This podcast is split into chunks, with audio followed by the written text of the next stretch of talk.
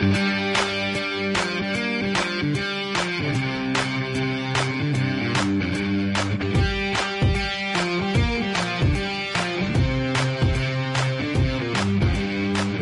a Fútbol del Balcón. El día de hoy vamos a hablar acerca de lo que nos dejó estos partidos de semifinales de ida de Champions League. Un poco acerca de la Premier League, la Liga Italiana y la Liga Española. Así que estoy con nada más y nada menos que con Andrés Portugal. Así que bienvenido Andrés una vez más.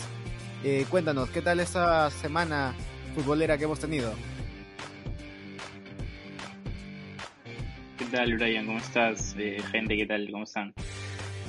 Pucha, fue una semana bastante interesante. Hubieron partidos, en verdad, más peleados de los que yo creía. Y nada, este, para empezar hablándote del Chelsea-Real Madrid, eh, creo que el Chelsea salió con la primera media hora. Creo que no va a tener otro momento así en la eliminatoria donde fue, que fue insultantemente superior a Real Madrid. Creo que eh, siempre el Madrid supo responder un poco a, a, la presión. El Real Madrid sabía responder bastante bien con posesión de balón, pero no fue posible. Eh, Modric y Kroos, entre que no, entre que supongo el desgaste físico brutal que tienen y, y entre que estuvieron bastante presionados por todo el mediocampo, ni que hablar de N'Golo Kanté que recuperó, destruyó y construyó a lo que quiso su antojo.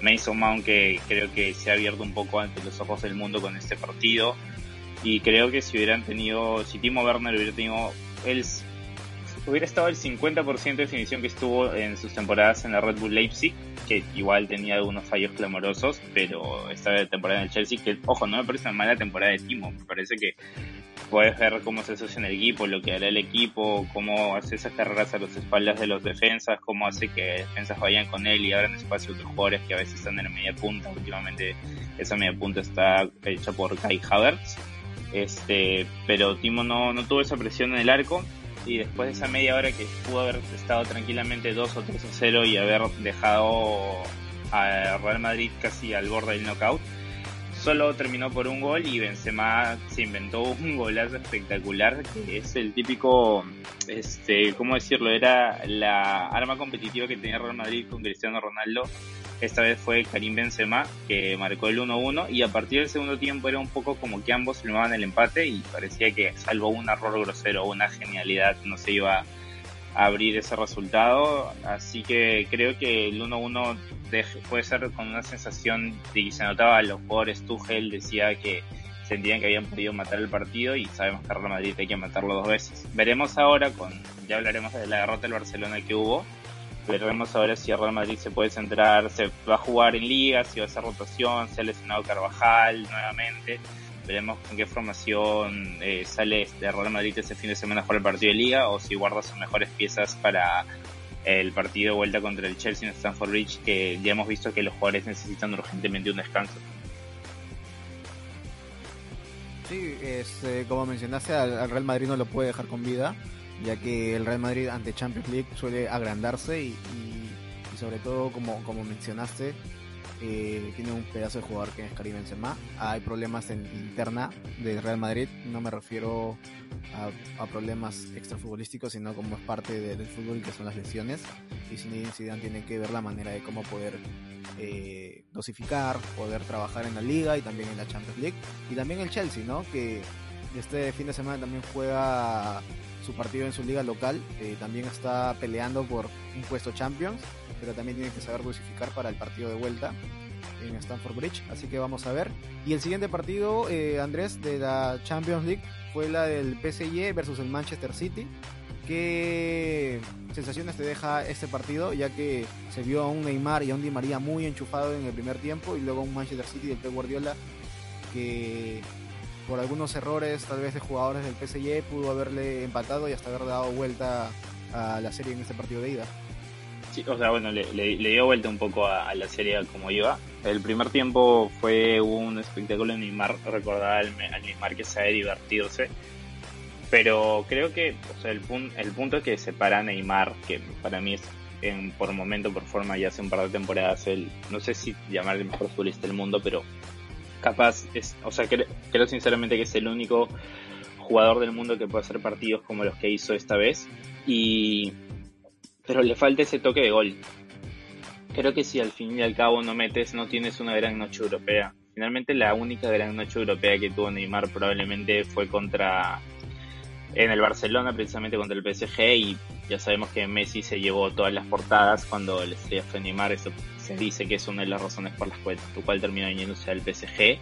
Y en el PSG tuvo grandes noches europeas como contra el Atalanta, pero finalmente el que terminó metiendo el gol, si no me equivoco, fue Chupomotín. Entonces no, no tiene ese, no tiene esa gran foto que puede, sonar, puede ser una tontería, pero al fin y al cabo queda en el recuerdo colectivo. Y otra cosa que vale recordar es que el fútbol no se gana con guachas, con tacos, con amagues, ni con nada. El fútbol se gana con goles. El PSG tuvo el primer tiempo, fue muy superior al Manchester City, por haber metido un par de goles más. Neymar falló algunas que se quedaban infallables. Mbappé no estuvo del todo. Di María se metió un par de slaloms increíble que no logró controlar. Uno me acuerdo que pasó en el medio de dos por la banda derecha. A George Cancelo lo tuvieron loco por ahí, por eso terminó entrando Sinchenko. Y que Mbappé no pudo controlar del todo bien y se le fue.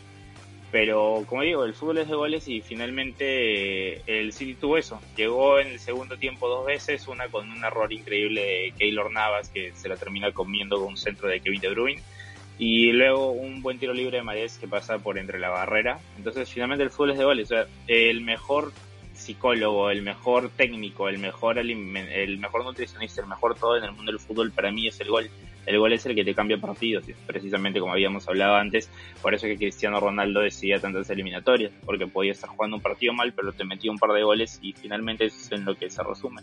Da igual que haga 50 bicicletas y todo, y el City tuvo eso, tuvo eso que no tenía temporadas pasadas y que esta temporada está teniendo, eh, que siempre le caía sello y ahora le está, le está cayendo cara. Este, recordemos la eliminatoria contra el Tottenham, que Llorente mete un gol medio ayudado con la mano, luego en otra eliminatoria contra el, creo, creo que es ese mismo eliminatorio con el Tottenham, que eliminan un gol, en eliminatoria contra el Liverpool tiene malos cinco minutos y le mete tres goles, en eliminatoria contra el Lyon, Sterling falla por debajo del arco, en eliminatoria contra el Mónaco fallan bastantes, Mbappé en un, en de forma increíble, y ahora contra el Dortmund finalmente era que no llegaba mucho y tuvieron esa, esa suerte y que en Rechan se equivocara, hicieron penal, ahora contra el PSG que fallaran todos y ellos tuvieran la presión que no tienen. Y me parece que es un salto competitivo que ha dado el Manchester City, que, se está dando de manera dentro de todo orgánica.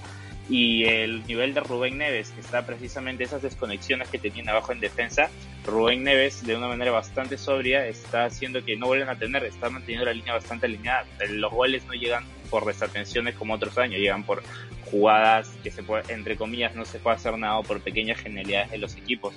Así que creo que está en ese pase competitivo. En la mente del City está que ya no pueden caer como otra vez. También están teniendo más rodaje, que finalmente más que el peso de la camiseta es que los jugadores tengan rodaje en este tipo de situaciones. Y el Manchester City ya está mínimamente tiene esa experiencia y veremos cómo se da la vuelta. Sí, además, este Andrés, vale recalcar que aún las llaves no están cerradas del todo, ya que si, si el PSG demuestra su nivel que tuvo en el primer tiempo en ese partido de vuelta y lo sostiene y también lo plasma en goles, puede complicar mucho al Manchester City. Aunque por, por el lado del, Manchester City de Guardiola también tiene muy buen juego en el medio campo. A diferencia del, del PSG que te puedo discutir ahí, tal vez puedo salvar a Paredes y a Berratti que es intermitente como mediocampista, pero gana Guille. Eh, ya hemos visto partidos de él en Champions donde, por ejemplo, contra el Barcelona se, se ganó una María y estaba al borde de la roja, lo tuvieron que sacar y luego después en este partido contra el City con tremenda plancha a Gundogan lo expulsaron y son partidos claves, son partidos en el cual los jugadores tienen que estar mentalizados y evitar sacarse tarjetas rojas estúpidamente para poder llegar a plenitud, para poder competir 11 contra 11, porque en estos partidos europeos, una noche europea no puedes dar ese lujo como como futbolista o como equipo de regalar un jugador al otro al otro equipo. Y bueno, luego vimos la consecuencia de todo eso, ¿no? Así que bueno, Andrés, Así llegan estos equipos para la próxima semana y lo estaremos hablando. Y ahora nos metemos rápidamente a lo que es la Premier League. ¿Te parece si hablamos un poquito acerca de, de cómo va la tabla y los partidos que se vienen, Andrés? Sí, antes quería mencionar brevemente la Europa League, que este, el Arsenal perdió 2 a 1 en Villarreal. El Arsenal que el primer tiempo tuvo una, un primer tiempo asqueroso y el Villarreal logró adelantarse con dos goles. Luego Emery no supo plantear bien el segundo tiempo. El Arsenal salió con todo. El taradazo de Ceballos se hizo expulsar, que eso igual no es culpa tanto de Ceballos, sino de Arteta que vio que le habían perdonado una amarilla empezó el segundo tiempo y siguió insistiendo con Dani Ceballos, que finalmente pasó lo que todos sabíamos que iba a pasar, que se hizo expulsar. Pero increíblemente el Arsenal se dice que muchas veces juegas mejor con 10, con 11. No me sorprende que jueguemos mejor sin Daniel Ceballos, eh, que ya se confirmó que se va a largar del Arsenal a final de temporada y va a volver al Madrid, veremos qué será de él. Y efectivamente, gracias a Bukayo Saka, que es todo lo que está bien en la vida del Arsenal, logró un penal que, bueno, con Bar no sé cómo lo cobran, no lo cobran, pero nos han robado muchas veces. Algunas nos tenían que dar a, favorecer y quedó un y quedó finalmente un 2 a 1 que bastante vivo al Arsenal de vuelta al Emirates y sobre todo porque no va a jugar Dani Ceballos. Y en el otro partido el Manchester United logró ganar por 6 a 2 a la Roma un partido que no se terminó. Le dio vuelta. Empezó perdiendo 2 a 1. Eh, la Roma tuvo que hacer tres cambios en la primera parte por tres lesiones, eh, del arquero, eh, incluida la del arquero. es algo que normalmente no pasa. Y también un penal que no entiendo muy bien el que hace Smalling a, a, a Cavani. La pelota ya no estaba en juego, fue simplemente por seguir la barrida. Pero bueno, finalmente yo ya no entiendo estas cosas del bar. De verdad, ya cada vez menos me sorprende, pero eh, la Roma estuvo knockout, estuvo con los tres cambios en la primera ventana, el segundo tiempo que el equipo estaba un refresco, no tenía, los jugadores estaban muertos, el partido lograba durar 5 minutos más y era un 8 a 2, duraba 10 minutos más y era un 10 a 2. Y ya dejó la eliminatoria bastante sentenciada y, Fonseca veremos si ya se sabía un poco por informaciones que no iba a estar la próxima temporada, aún así ganar a la Europa League. Se habla de que Sarri puede llegar al equipo de la capital italiana pero nada, es un partido que el Manchester United ahora solo se le queda con, ya tiene la clasificación de Champions asegurada y a Solskjaer le vendría bien un título y veremos cómo se resuelve ese Arsenal Villarreal que los primeros 45 minutos parecía que la eliminatoria estaba cerrada, pero los Gunners lograron imponerse bastante bien y será una prueba de fuego de Arteta que me parece, ha sido en mi opinión, un buen técnico está demostrando tener carácter, sacando algunas vacas sagradas entre comillas del vestuario. El vestuario del Arsenal es un vestuario con bastantes vicios, pero creo que le, ahorita le hubiera ido mejor un paso intermedio. Veremos si finalmente se tiene paciencia en el Arsenal, que si no campeona la Europa League va a ser la. O sea, en Liga es la peor temporada desde, me parece que el año 93 o 95. Entonces, va a ser un desastre temporada si no termina ganando esta Copa Europea. Y ahora sí, si te parece, pasamos, si me cuentas lo del. Sí, sí, antes, antes de, pasar a la, Premier League y ya para meternos a hablar netamente de, equipos ingleses, eh, vale, hay que recalcar a, los que nos escuchan de que los semifinalistas tanto de Champions League como de Europa League eh, hay cuatro equipos ingleses, ¿no? Como el Manchester City, el Chelsea, el Arsenal y el Manchester United. Y eso ya te va demostrando que nuevamente eh, los equipos ingleses están regresando al top mundial. Así que Ojo con ese dato, Andrés. Y ahora sí, hablemos netamente de la Premier League. Sí, este, en verdad lo, lo importante se está jugando en la parte de, arriba y de abajo, pero bueno, el título es básicamente el Manchester City. Lo que se está jugando ahorita es un poco la clasificación al Champions, que me parece que los dos primeros puestos, e incluso me atrevería a decir el tercero, ya están básicamente ocupados por el Manchester City, el Manchester United y el Leicester City, mientras que la última plaza para Champions se lo va a pelear el Chelsea que tiene 58 puntos, el West Ham 55, el Liverpool 54, el Tottenham 53 que está un poco más atrás y el Everton 52 con un partido menos, o sea, podría llegar a ser 55 en igualdad de condiciones. Y en la parte de abajo, el Sheffield United ya está descendido, el West Brom me parece que también su última chance la perdió dejándose empatar el anterior partido en el último minuto. Y todo está entre el Fulham, que tiene 27 puntos, y el Brighton, que marca la salvación con 34, 7 puntos de diferencia. Y bueno, el Newcastle yo también lo doy por salvado, ya le saca 9 puntos el descenso. Y bueno, eh, hablando de esas clasificaciones, justo un duelo va a haber entre el Chelsea y el Fulham. Un duelo del barrio de Fulham. Recordemos que Chelsea no está en el barrio de Chelsea, está en el barrio de Fulham. Y veremos, según lo que hemos visto en Court, eh, parece que va a haber algunas rotaciones. Va a entrar Marcos Alonso, va a entrar Hakim Ziyech, va a entrar Hudson Odoi, Havertz de titular, por lo que va a descansar Timo Werner, va a descansar Thiago Silva, va a descansar este Kanté, eh, Kovacic está lesionado. Entonces yo creo que el Chelsea tiene que, va a tener que ver bien qué frente, qué frente ir, porque una derrota con la apretada que está la tabla puede ser que pierda un poco esa pequeña ventaja que tiene con respecto a los demás equipos para clasificar a Champions League. Ahora mismo ellos ocupan el cuarto puesto. pero a la vez tienen que llegar. Una de las cosas, como habíamos hablado antes del partido contra Real Madrid, que más resaltó el Chelsea fue precisamente que tenía mucho mejor físico, se notaba un equipo mucho más entero. Entonces veremos si finalmente deciden rotar va a ser un partido, me parece que eh, no se puede perder. Y el Fulham va a tener que salir en cambio con todo este partido. Sabe que cada partido a partir de ahora para el Fulham va a ser un match ball eh, eh, con, respecto a la salvación y sobre todo porque creemos que su rival directo a la hora de ascender veremos contra quién se enfrenta. Brian, ¿cuáles son tus sensaciones de este derby de Londres? Bueno, derby de Fulham, para ser más exacto. Eh, sí, más que nada, ambos, ambos equipos tienen un motivo por el cual ganar este partido. Uno es para salvarse del descenso y otro, y otro es para asegurar su presencia en Champions la próxima temporada. Sabemos que el Chelsea es un equipo muy competitivo y el Fulham de una u otra manera eh, esta temporada ha sido muy complicada ya que ascendió y ahora está en la posición de poder descender una vez más. Y nada, vale decir Andrés que el Chelsea no va a contar contra con Mateo Kovacic y Rudiger, ambos están lesionados y el Fulham está esperando si está esperando saber si Kenny TT estará libre, eh, ya que eh, a principios de este mes dio positivo con COVID, así que lo están esperando hasta último momento.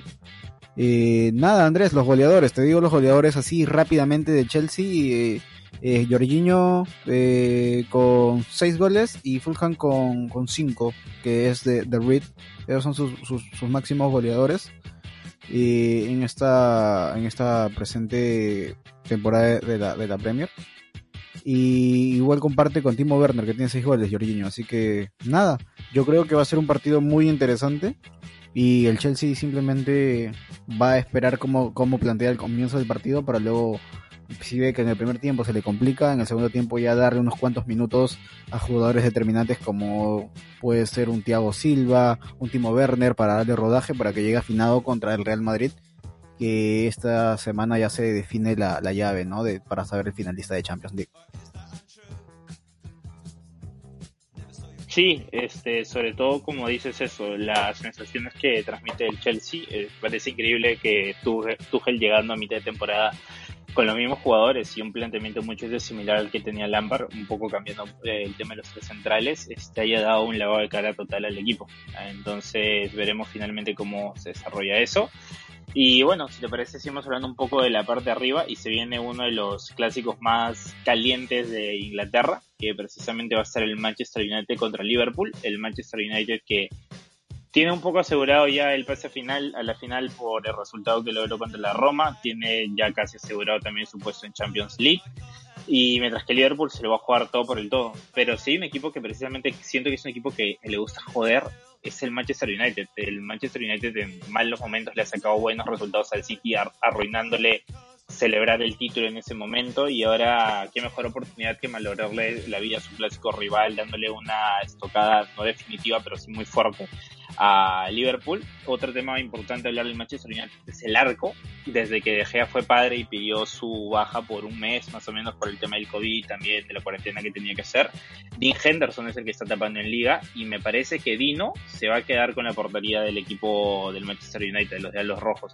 Eh, de Gea está tapando ahora en Europa League, pero el hecho que Henderson ya esté jugando tanto y Veremos si es que finalmente pueden liberar a De Gea. De Gea es un sueldo bastante alto de la plantilla, sacarían bastante masa salarial y parece que Henderson es un arquero de bastantes prestaciones. El Manchester United parece que va a ir con el 11 de gala que ya conocemos entre Rashford, Fernández, Pogba, Luke Shaw este, y Greenwood de punta y el Liverpool también va a salir con casi lo mejor que tiene, excepto ya sabemos la parte defensiva, que al, central se va a unir Cava y Fabiño para entrar que Wijnaldum en el medio campo y el tridente que ya conocemos. Es un partido bastante bastante caliente. Liverpool va a tener que jugar del todo por el todo. Perdió, eh, perdió un punto, dos puntos, perdón, contra el Newcastle la semana pasada. De un partido que tranquilamente haber estado ganando 2 o 3 a 0, pero se le dejó empatar en el último minuto y eso es lo que precisamente si algo era eh, especial en el Liverpool, en el Liverpool de club era que ese tipo de cosas no pasaba que más bien era el contrario, que el equipo parecía que no se rendía y lo tenías que esperar hasta el minuto 100, hasta el minuto 90 del partido, te podían seguir metiendo un gol y esta vez ha pasado todo lo contrario,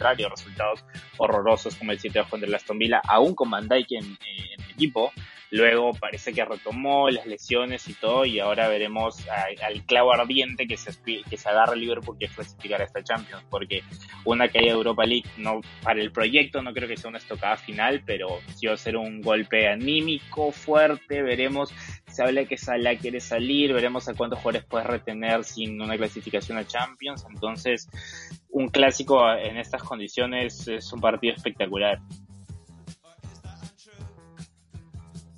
Sí, Andrés, eh, Liverpool tiene tiene muchos muchas muchos errores. Sabemos que tienen también pocos jugadores con los que contar en esta plantilla porque ha habido una cantidad de lesiones increíbles y Manchester United es un equipo que te apabulla, que tiene partidos buenos, tiene partidos malos, pero pero tiene calidad de jugadores como es Cavani, como es Pogba, como es Bruno Fernando, como es Marcus Rashford y esos centrales, ¿no? Que son unos monstruos atrás, que es Maguire o Bailey. Y el Liverpool también tiene condiciones, tiene un buen arquero que es Allison, muy buen medio campo y tiene muy buenos delanteros. Sin embargo, eh, estas últimas semanas, estos últimos meses, se ha venido en un decrecimiento total y el Liverpool no encuentra no encuentra el rumbo para poder al menos pelear en algún puesto europeo. Está sexto puesto con 54 puntos y está ahí peleando para, para llegar a algún puesto europeo y nada, vamos a ver cómo le plantea Jürgen Klopp el, el, partido, pero da toda la sensación que el equipo de Solskjaer va a poder dominar este, este, este encuentro. Así que no me llevaría ninguna sorpresa si es que el United le gana al Liverpool en, en este partido de fin de semana. Sí, sobre todo más que de cualquier puesto, pero creo que es obviamente la Champions, ahí recordamos bastante diferencia económica entre clasificar la Champions Europa League y ahora en la séptima posición que va a ser la Conference League, que ya va a ser contra equipos de Islas Feroe básicamente, entonces este, sobre todo para la parte económica, recordemos que Liverpool tiene un, además de que usan el Big Data para hacer fichajes, eh, usan un poco el hecho de no comprar si es que no venden antes, no intentan desbalancearse mucho en sus cuentas, pero igual consideran, sobre todo en tiempos de pandemia, los cuentan con el dinero de Champions para hacer sus cuentas y no clasificar a eso. O sea, no digo que un año va a ser un golpe fuerte, pero sí, o sea, fuerte sí, pero no va a ser un golpe tan grave, pero sí puede afectar económicamente al equipo. Y bueno, si te parece para... Ah, no, te por sí, un último dato nada más que Manchester United está invicto en sus últimos 13 partidos en esta, en esta Premier League. Y el Liverpool está invicto en sus últimos 5 partidos también de esa Premier League. Sin embargo, el estar invicto no quiere decir que haya ganado sus partidos, ¿no? O los ha empatado o los ha ganado. Son esos pequeños datos que les puedo dejar a todos los, los que nos escuchan. Así que es un partido que ambos vienen relativamente bien en cuanto a no perder.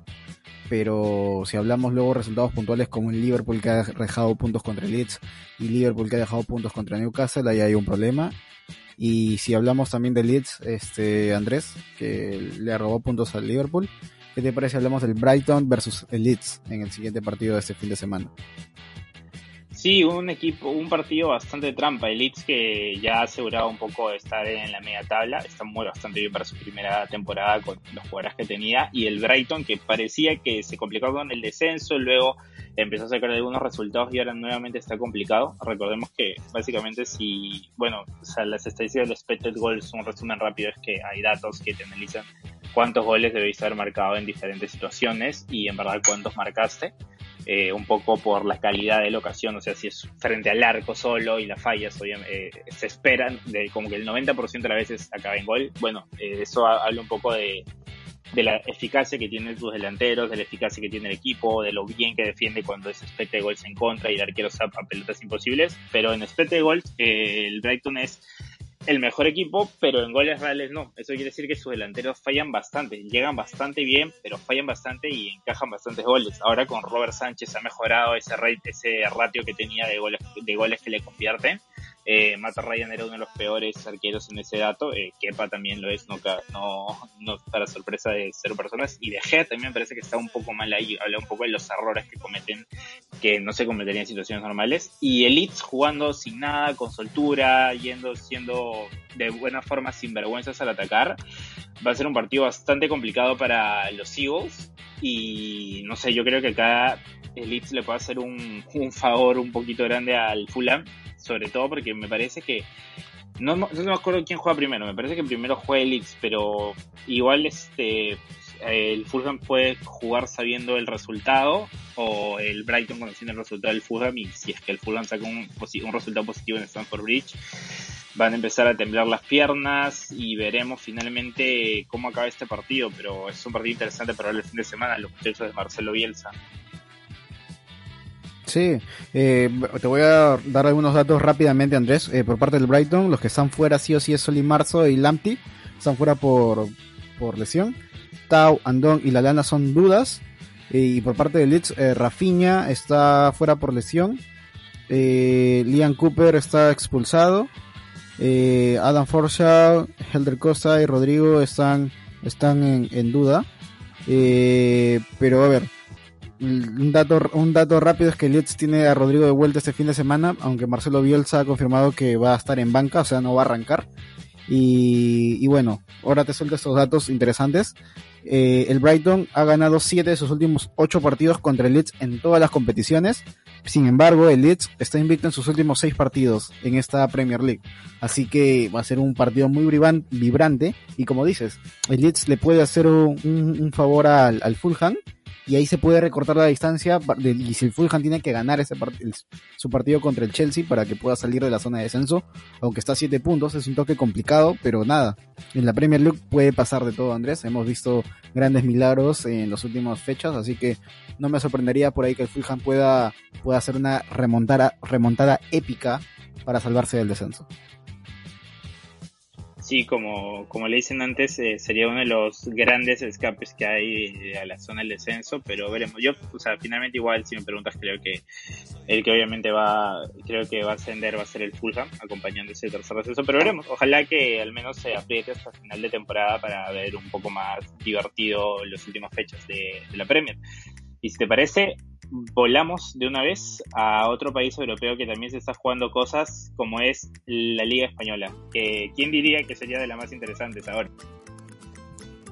Sí, básicamente porque hace el año pasado en diciembre el Atlético de Madrid le llevaba 12 puntos tanto al Real Madrid y al Barcelona también por ahí con 15 puntos o 12 puntos y ahora simplemente están el Real Madrid y el Barcelona a dos puntos del Atlético de Madrid, ya que un Barcelona tropezó contra un Granada este pasado jueves, perdiendo contra el Granada justamente en el Camp Nou, cosa que nunca había pasado en la historia de Barcelona perder con el Granada en el Camp Nou. Y bueno, pasó esto con, con un Ronald Koeman expulsado, que ya lo vamos a hablar más adelante. Pero nada, Andrés, está muy bonita, ya que tanto el Real Madrid, Barcelona y Sevilla están a la expectativa detrás del Atlético de Madrid, ¿no? Sevilla con 70 puntos y bueno, el Barcelona y el Real Madrid con 71 puntos y el Atlético de Madrid con 73. Faltando pan por rebanar porque también en las siguientes semanas o la próxima semana tenemos un Atlético de Madrid-Barcelona. Sí, ese va a ser creo que uno de los partidos, de los partidos clave, de los partidos claves de la temporada. Ahora, este, como, como tú has dicho, se llevan básicamente entre el primero y el cuarto tres puntos en igualdad de partidos y esta semana el Atlético de Madrid va a jugar contra el Elche que se está jugando el descenso. Creo que el Atlético de Madrid, eh, viendo el resultado que hubo del Barça ayer, sorprendente, la Granada eh, ha respirado, ha cobrado, ha cobrado bastante vida y veremos si puede dar un empujón final, si es que finalmente Joao Félix puede tener el nivel que tuvo inicio de temporada. Creo que el Atlético Madrid se cayó cuando cayó Joao Félix, que era un poco el que le daba ese toque diferencial y se estaban basando solo básicamente en la calidad de Suárez dentro del área y la capacidad de Llorente de conducir más que nada, porque de crear, crear como no se dice un jugador creativo no es, pero es un jugador con excelente conducción. Eh, la jugada típica del Atlético de Madrid esta temporada era un poco Llorente conduciendo esta línea de fondo, centro, raso y Luis Suárez que la mieta. Así que veremos finalmente cómo va. Este, yo feliz, como digo, puede ser un soplo de aire fresco, porque no creo que saquen la Correa, que está jugando un poco en su posición, que está en un nivel bestial. El Elche es un equipo que tuvo sus grises y sus verdes. Ahorita no está en el mejor nivel y en verdad me sorprendería bastante. Pero es que, o sea, digo, me sorprendería bastante que el Atlético no gane.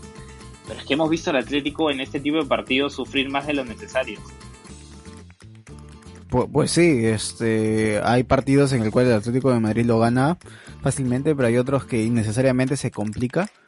Y bueno, el Atlético va a salir con todo para poder ganar ese partido, para poder asegurar, ¿no? Con un Django Black al arco, con los centrales que ya conocemos, que es Jiménez y Savage. De laterales tenemos a Tripier y a Lodi. En el medio campo tenemos a Coque y a Llorente ahí de anclas. Y de, de, de carrileros tenemos a Lemar y a Carrasco. Y de puntas tenemos a Suárez y a Correa. Y casi seguro que va a salir con esa formación el Atlético de Madrid. Así que no me sorprendería de que lo pueda tal vez ganar, ya que el Atlético de Madrid ha ganado 6 de sus últimos 7 partidos contra el Elche en todas las competiciones y ya te habla de una predominancia o hegemonía de estos partidos, ¿no? Pero el Elche se ha invicto en sus últimos 6 partidos como local en la liga, así que Andrés también es un dato no menor de lo que puede pasar este fin de semana entre ese partido. Tal vez pueda acabar en un empate y se pueda seguir complicando. O tal vez el Elche puede dar la sorpresa y puede salir. O el Atlético de Madrid simplemente ya sentenciar todo y se definiría la siguiente semana entre el Barcelona y el, y el, y el Atlético de Madrid. Que si viene un empate ahí, se podría beneficiar al Real Madrid o el Sevilla de acuerdo a los resultados de este fin de semana.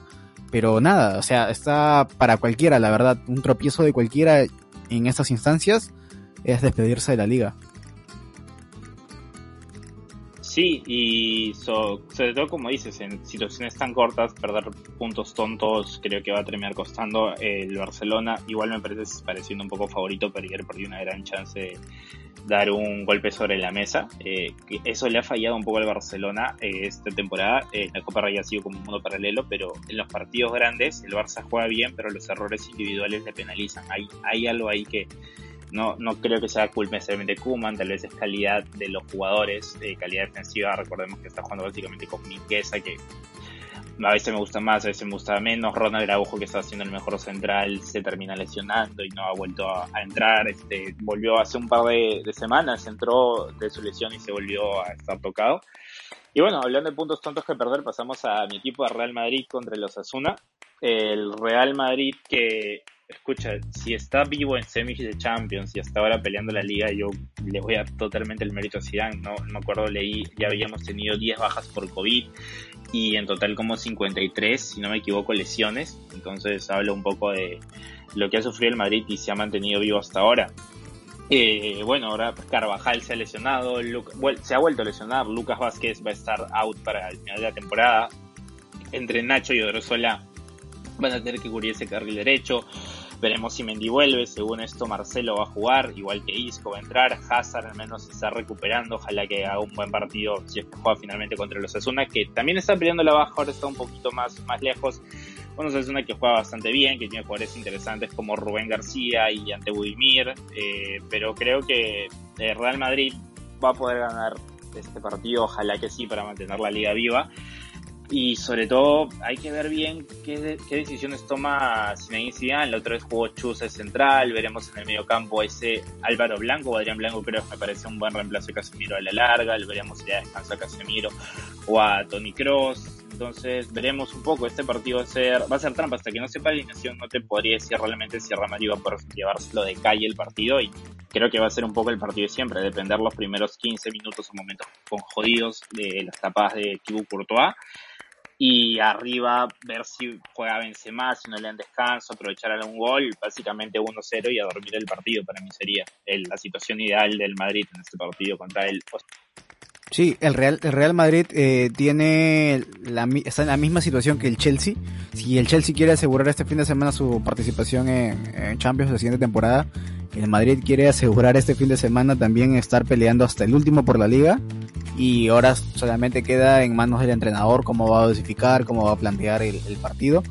A priori parece que va a arrancar, según nuestros amigos de Juscore, con un 4-3-3, que ya sabemos, Courtois en el arco, de gran nivel Courtois en esas temporadas que estaba en el Madrid, lo, está sabiendo sostener. De centrales tenemos Barán Militao, laterales Marcelo y Oriozola, discutible esos laterales. Eh, bueno, en el medio campo Casemiro de Ancla, Isco y Cross, eh, no va a estar Modric presente, y en la tridente va a estar Hazard, Benzema y Asensio, ¿no? Ahora, eso es según lo que dicen nuestros amigos de Juscor, pero de repente eh, Zinedine Zidane nos sale con un conejo debajo de la galera. Sinceramente, nada que reprochar a, Zidane. Mucho mérito, como lo has mencionado. Y ojo que los Asuna está en mitad de tabla con 40 puntos, Andrés. Es un dato que no debemos ser ajenos porque es un equipo que te puede complicar. El Real Madrid ha ganado sus últimos 11 partidos como local contra el Osasuna en todas las competiciones. Y también el Real Madrid ha mantenido la portería a cero en sus últimos tres partidos en la liga. Así que ya vas viendo cómo, cómo es que el Real Madrid es claro favorito para este, ese, partido.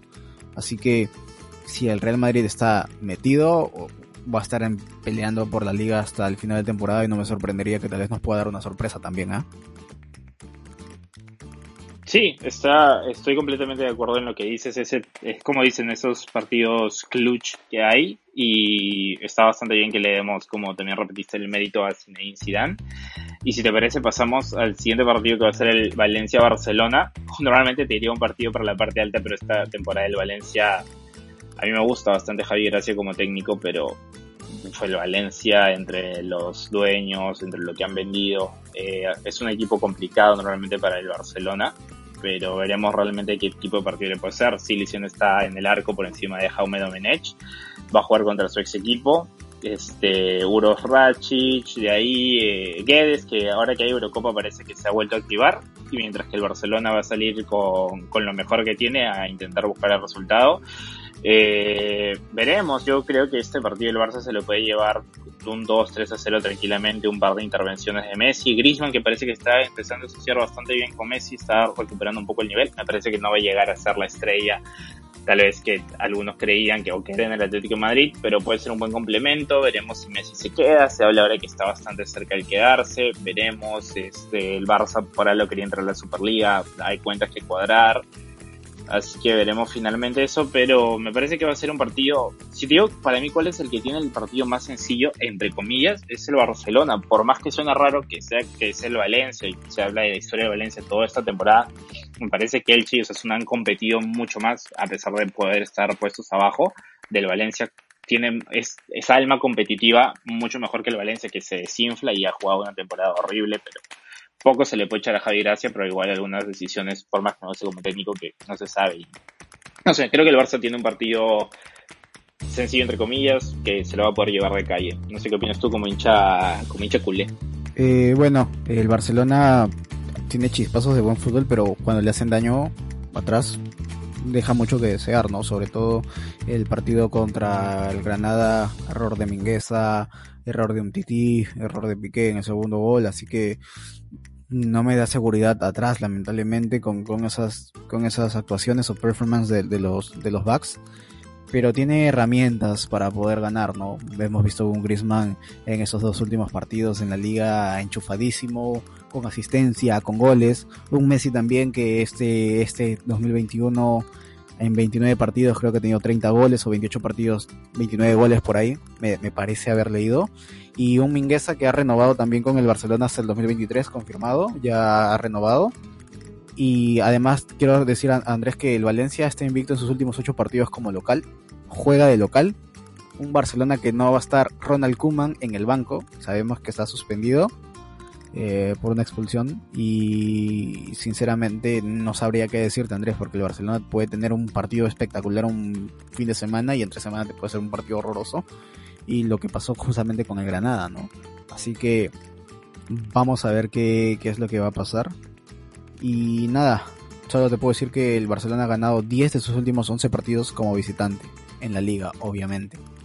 Eh, tiene la capacidad de un Messi con 26 goles en esta, en esta temporada. Así que vamos a ver, Andrés, qué, qué procede o qué sucede.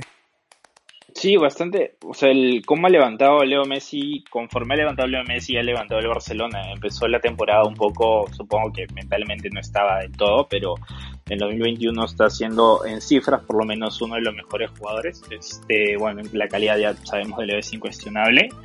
Pero bueno, este, por los mismos errores de Barcelona, un poco está perdiendo la ventaja que te da, que te da Leo, está perdiendo un poco con los errores individuales. La Inglés hace un par de temporadas parecía el mejor central del mundo, ni que decir de un y ahora veremos cómo, cómo están ambos. Eh, mira, parece que el mejor central en verdad del Barcelona es Ronald Araujo, porque Piqué entre las lesiones y todo tampoco está haciendo esa ventaja que normalmente tiene. Eh, Gerard Y bueno, pasamos al tapado, al que nadie tenía y está puede salir campeón de esa temporada lo bajito, lo bajito. Así es un poco decir eh, que voy ganar un partidito, un partidito y al final van a decir que, que gané la liga y ni ellos lo van a creer que es el Sevilla que juega contra el Athletic Club de Bilbao que esperaba mucho más cuando llegó Marcelino, eh, cuando cambiaron de técnico, ganaron las Supercopas, se un mejor Atlético de Bilbao y ahora está teniendo los mismos un poco vicios de siempre.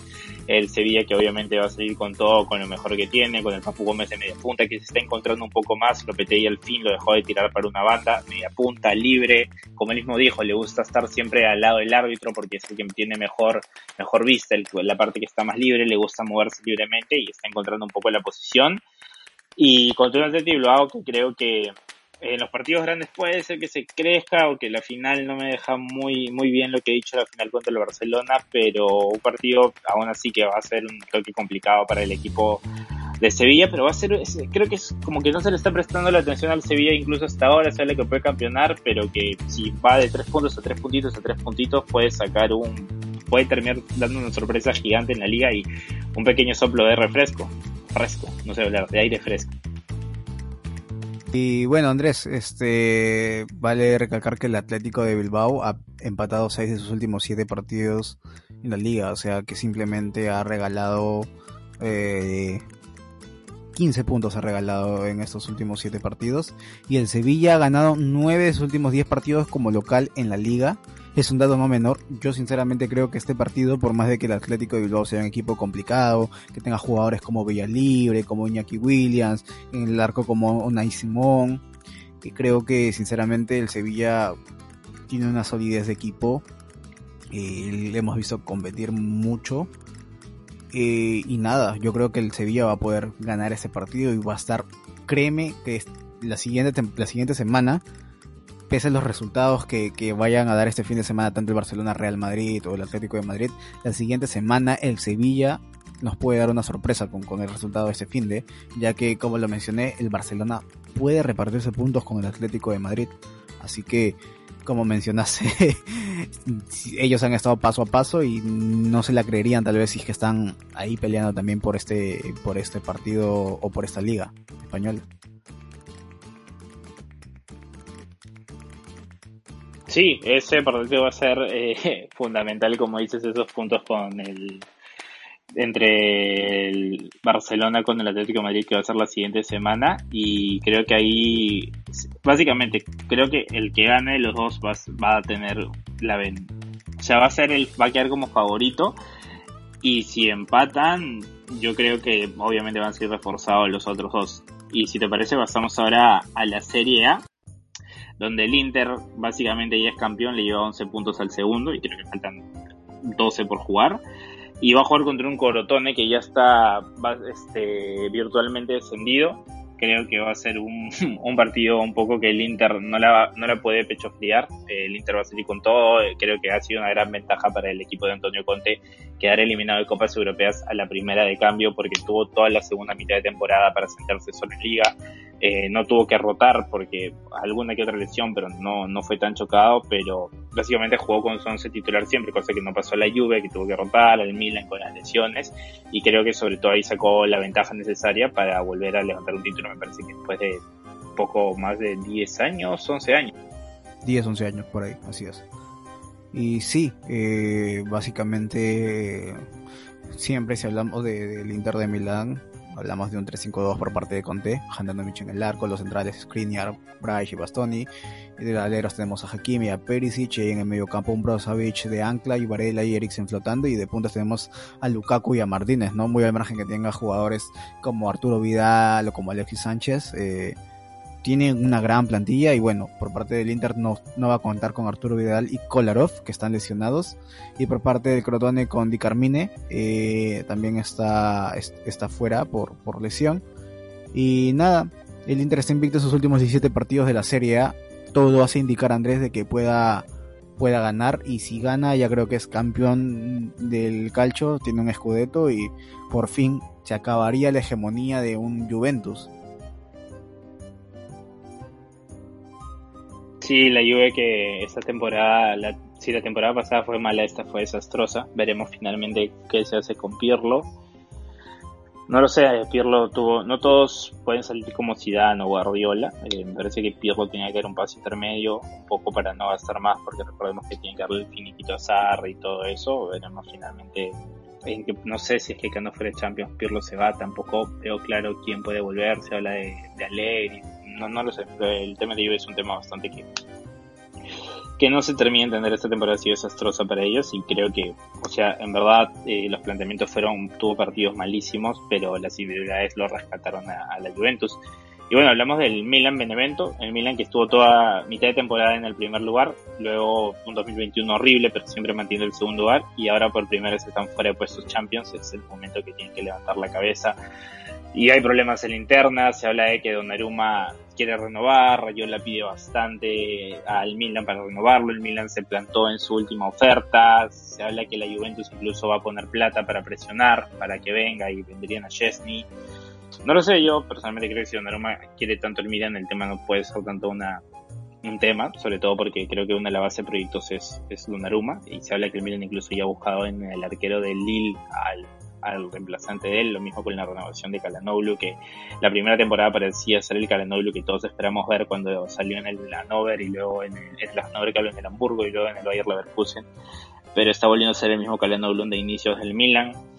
El Benevento, que también es otro de los equipos que se ha caído bastante, que estaba aparentemente sacando, si me equivoco, hasta 6 puntos, 9 puntos de la zona de descenso y se ha caído porque él ha levantado bastante el Torino y sobre todo el Cagliari, que era un poquito obvio por los jugadores que tenía, con Nandes por ahí, con Diego Godín, que recién recupera la mitad de su nivel, es un jugador espectacular.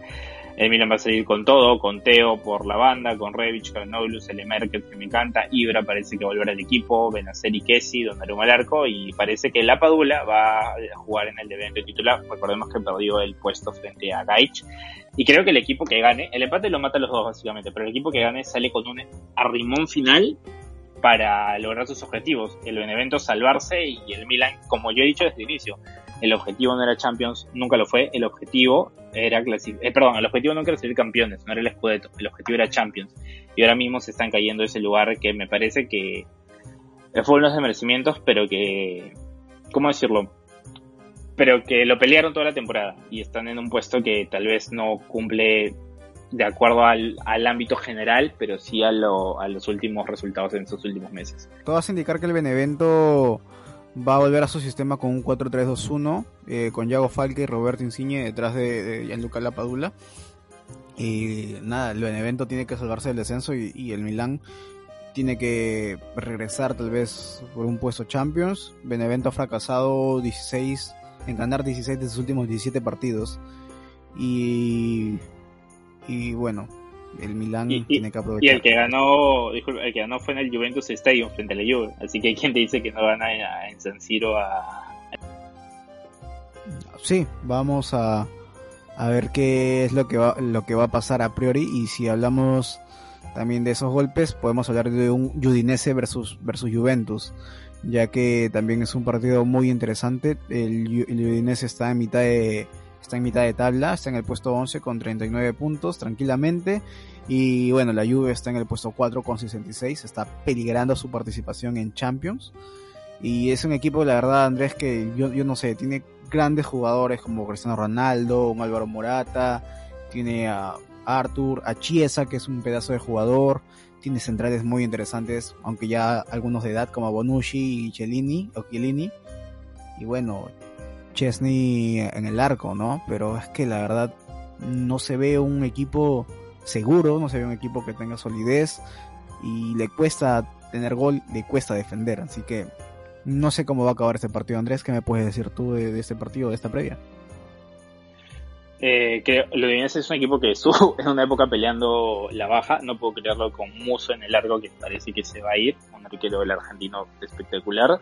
Eh, y con Rodrigo de Paul, que está siendo el mejor jugador del equipo. Y me parece que en puntuaciones está siendo el mejor jugador de toda la serie, o uno creo que era top 2 o top 3 de la serie, pero eh, creo que eh, estoy hablando de la próxima temporada, va a ser bastante difícil que mantengan los dos la siguiente temporada, veremos con el tema de COVID y todo, se hablaba que de Paul iba a Leeds, pero se pedía mucho, recordemos que los dueños de Leeds son los mismos dueños.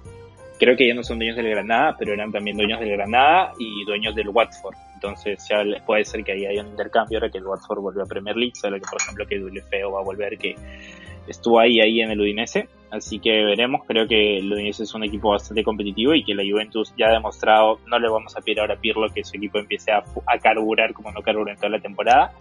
Básicamente va a depender de el estado de, como tú dijiste, el estado de, de gracia que tengan en ese partido Chiesa, mm, Cristiano Ronaldo y Álvaro Morata. No, no veo mucho más, que es, un equipo con, eh, el Udinese que ha sabido en algunos momentos hecho aguas, pero que sabe sobre todo mantener, eh, no sé si le parece defender bien, pero sabe estar un poco seguro, no, no, no siempre siente esa sensación de peligro y jugadores como Pereira, como De Paul, sabemos lo que puede generar a, un equipo como la Juventus que en línea defensiva sin de like ha perdido bastante. Entonces, creo que es un partido en donde la Juventus va a tener que agarrarse un poco a lo que hagan los tres de arriba.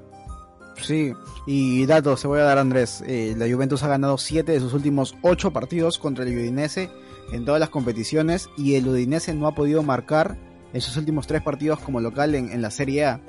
Así que ojo con esos datos, cómo pueden influir en, el siguiente, en ese partido de este fin de semana. Y esa es la previa de la Udinese versus de la Juve. Así que ahora nos vamos contra el Sassuolo versus el Atalanta. Dios mío, qué pedazo de equipo es el Atalanta, de verdad. Me encanta cómo juega el Atalanta, Andrés. Es un equipo vertical, un equipo que tiene dinámica, que sabe hacer las contras y todavía tiene pedazo de goleadores como es Dubán Zapata y por ahí que pueda alternar con, con Muriel, ¿no? Así que, la verdad, hablar de, del Atalanta me emociona. Es un equipo que desde la siguiente, la, temporada pasada lo he venido siguiendo y ha complicado equipos como el PSG uh, y equipos, otros equipos europeos hasta goleando, ¿no? Con un Ilicic en ese momento muy inspirada. Pero bueno, lo juega contra el Sassuolo que está en el puesto 8 con 52 puntos y el Atalanta está en el puesto 2 con 68 no creo que obviamente le alcance al Inter de Milán, que en teoría si anda en los siguientes partidos, ya es campeón de la de Serie A, pero va a asegurar una vez más su presencia en Champions League.